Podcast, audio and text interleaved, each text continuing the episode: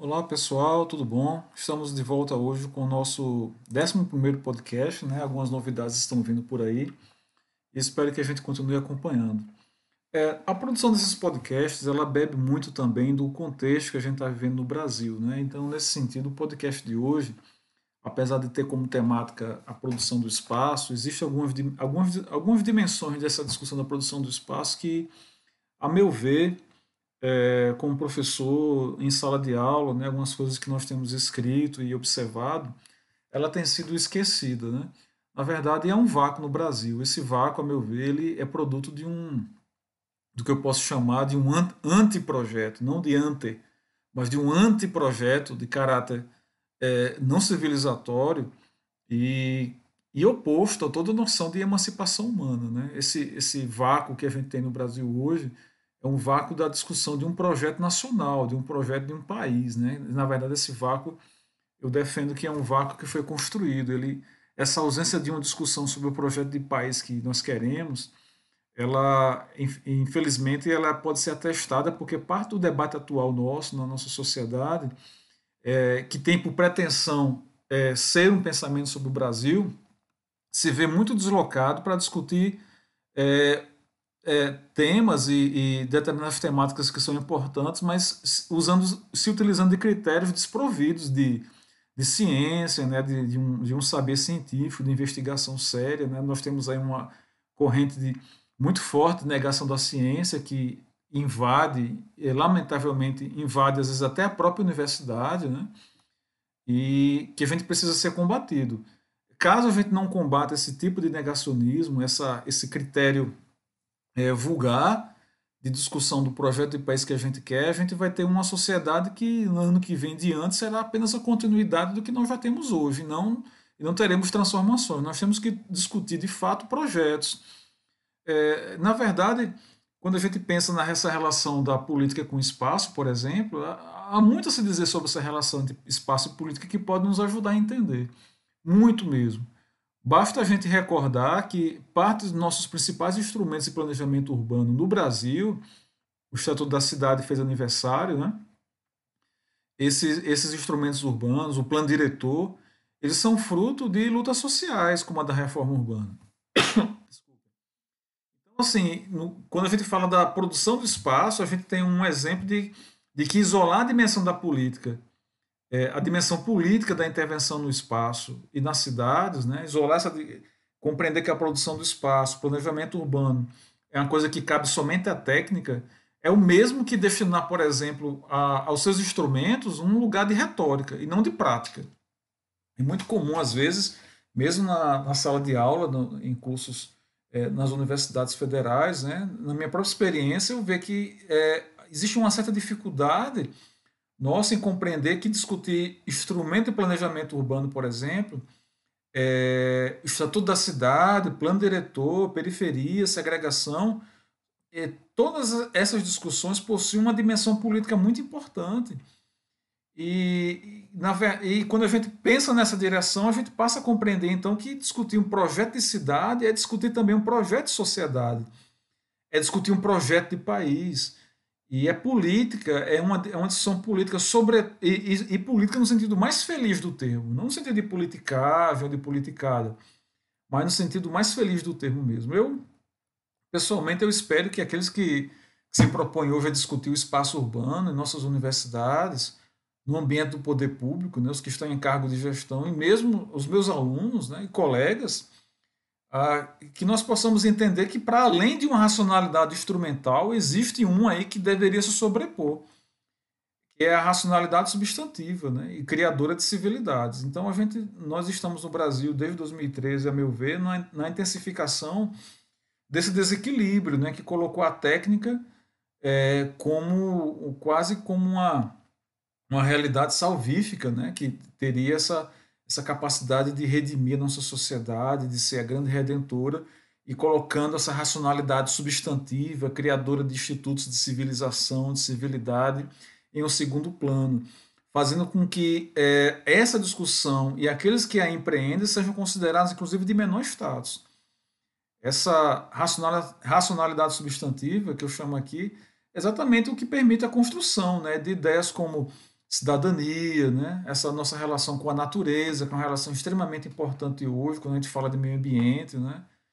porque nós não podemos pensar em crescer sem preservar a natureza, sem conservar os nossos recursos naturais, mas é uma discussão que fatalmente ela tem se transformado em discussão do senso comum e, e também de democracia. Essa racionalidade substantiva ela também precisa construir institutos sólidos de democracia. É, o projeto que deveríamos estar realizando hoje no Brasil, né, em 2021, ele talvez então, a partir de uma racionalidade substantiva, criadora de civilidades, é que a gente talvez talvez esse projeto ele encontrasse uma acolhida melhor se em lugar de privilegiar a técnica e o saber técnico, é, pegasse essa técnica, esse saber técnico, tecnológico e subordinasse ao atendimento das necessidades humanas e não o contrário. O que, o que é mais importante entre a racionalidade substantiva e instrumental certamente é, é a substantiva. Eu, pessoalmente, eu, eu, sendo um observador, né, eu me considero, eu me coloco como observador apenas, né, existem outros caras aí muito mais é, perspicazes e mais capazes que eu, mas eu como observador aqui anônimo, eu, eu começo a perceber que uma das razões que talvez tenha nos jogado nessa espiral de descida que nós estamos vivendo no, vendo no Brasil desde 2013 é porque, sem perceber, nós demolimos a noção de que a política, a boa política é a única saída. Isso aí é a porta para o fascismo. Nós partimos de uma época de repressão entre 64 e 85, passamos pelo sonho de uma constituição que nós chamamos de Constituição Cidadã, né, em 88. Tivemos experiências na agenda do governo federal de, de, de ordem neoliberal, depois neodesenvolvimentista, né, entre os anos 90 e 2013, e a gente está tendo hoje que lidar no Brasil com a tarefa de discutir um, um, projeto de país sem cair na discussão de que cor será a minha bandeira. Você veja, nós tivemos aí uma luta pela democracia no Brasil, tivemos posteriormente um, um debate entre uma, entre uma discussão é, neoliberal de mais ou menos Estado. Era um debate difícil, mas realizamos com, com civilidade, né, com muita luta, mas também tivemos momentos muito difíceis, mas é, travamos o debate Passamos pelo o que alguns chamam de neodesenvolvimentismo, e agora a gente está, às vezes, tendo que discutir qual é a cor da nossa bandeira, qual será a cor da nossa bandeira. Eu recordo Chico de Oliveira, né? o professor Francisco de Oliveira, nosso grande sociólogo, né?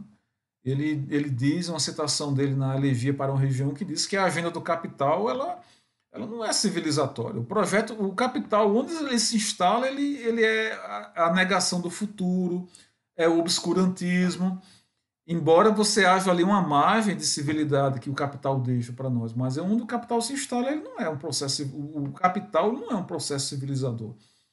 É, na verdade, o capital ele é, uma, é uma agenda que, se preciso for, ela até constrói consenso, sem abrir mão de seus interesses de, de reprodução, claro.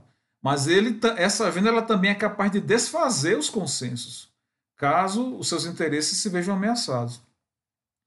É, então, assim, um dos seus principais movimentos é exatamente a, a, a, vilanização da política desses momentos e a colocação no pedestal da, da moralidade, da virtude, das técnicas. É como se nesse momento que a gente passa no Brasil, a gente deixou crescer entre nós a ideia de que tudo aquilo que é público é ineficiente, de que tudo que é privado é virtuoso, como se nos casos de corrupção a gente não também tivesse é, o, o cara da empresa que corrompe, né?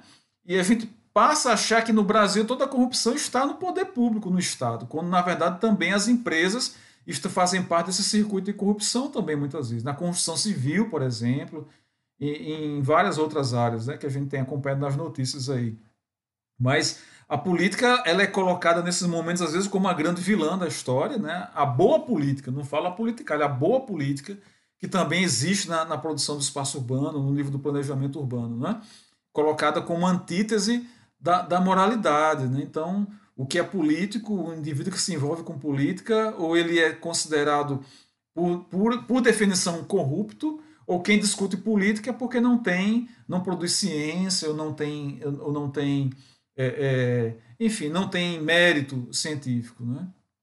A tecnocracia ela toma esse lugar de, de mito, né, mitológico, como se fosse o, o centro das virtudes, e a política e a humanização do saber fica à periferia.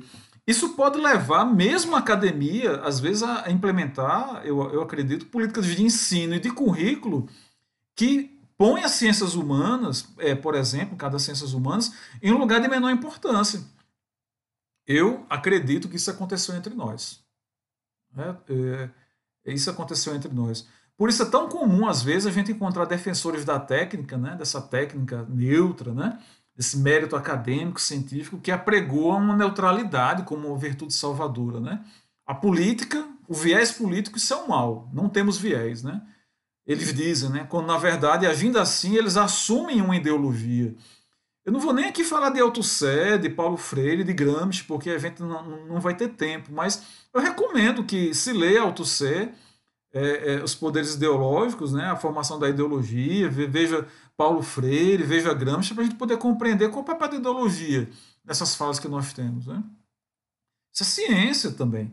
É, é, eu, no momento, basta dizer que essa lógica, na verdade, ela é pavimento do fascismo, porque ela se vende como neutra, né? e o fascismo também é, apregou essa ideia de, de, de, neutralidade, de patriotismo, quando na verdade ele é, um, é uma linha de. É uma, é uma perspectiva de vida e de sociedade extremada e assassina quando convém, né? Do seu próprio povo, inclusive. Né? Tem, não tem tanto, tanto de patriotismo né? Nessa, nessas perspectivas aí e de neutralidade. E essa lógica de que de ausência de ideologia, isso é a porta de entrada do fascismo no Brasil. E foi isso que aconteceu entre nós de 2013 para cá. É, foi esse, eu penso, o primeiro passo que a gente deu para criar essa ambiência sufocante que está entre nós. E que passo foi esse? Foi exatamente a vulgarização das ciências humanas, as colocando como um domínio comum, como sendo domínio de qualquer pessoa que visse um vídeo no YouTube, por exemplo, em discussão de mesa de bar, e dar e, e, conferir um status de infalibilidade, de, de, de, de ser infalível ao saber técnico. O saber técnico, a transmissão do conhecimento técnico, mesmo no currículo de graduação, as disciplinas que se propõem discutir a técnica, às vezes colocadas em, em situação de maior status do que as disciplinas que são capazes de fazer o indivíduo pensar. Lê do engano, lê do engano. É, é, que eu digo cientistas e médicos nazistas, né, que dominavam o saber mas faziam experiência em campos de concentração em nome dessa ciência, né? dessa ciência aí, entre aspas. Né? Então a pergunta que eu, que eu faço, eu posso fazer ao final é a neutralidade no que a gente ensina, no que a gente pesquisa, existe neutralidade? Existe neutralidade em dado momento do, da construção do conhecimento. Mas ela, essa neutralidade ela deveria se encerrar depois da obtenção dos dados, dos resultados, né? É, porque após isso a ciência ela vai construir ou vai destruir o que vem pela frente. Mas é claro, né? Fazer essa pergunta, fazer essa pergunta no Brasil ficou muito chato, né? De 2013 para cá ficou chato é, fazer questão sobre o uso do, nosso, do, do, conhecimento, né? Sobre a técnica, sobre a, a meritocracia, isso é muito chato, né? Na verdade, para uma corrente grande aí, fazer esse tipo de questionamento e refletir, levar alunos a refletir, a pensar a realidade, é coisa de agitador, de encrenqueiro, de comunista, né? De quem não produz, né? É, como se o pensamento fosse algo ser é, facilmente produzido. Né?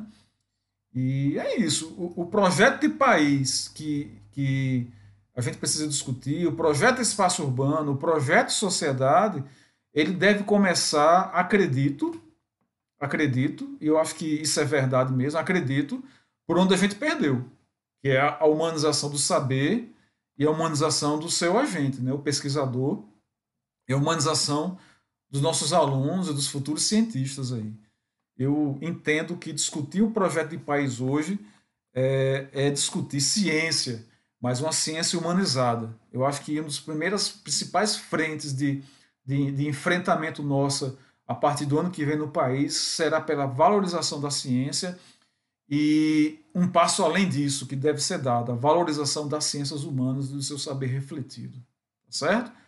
Então, esse foi o nosso podcast de hoje. Né? Amanhã nós viemos, viremos com outro podcast. Em breve, novidades aí com as entrevistas e depoimentos.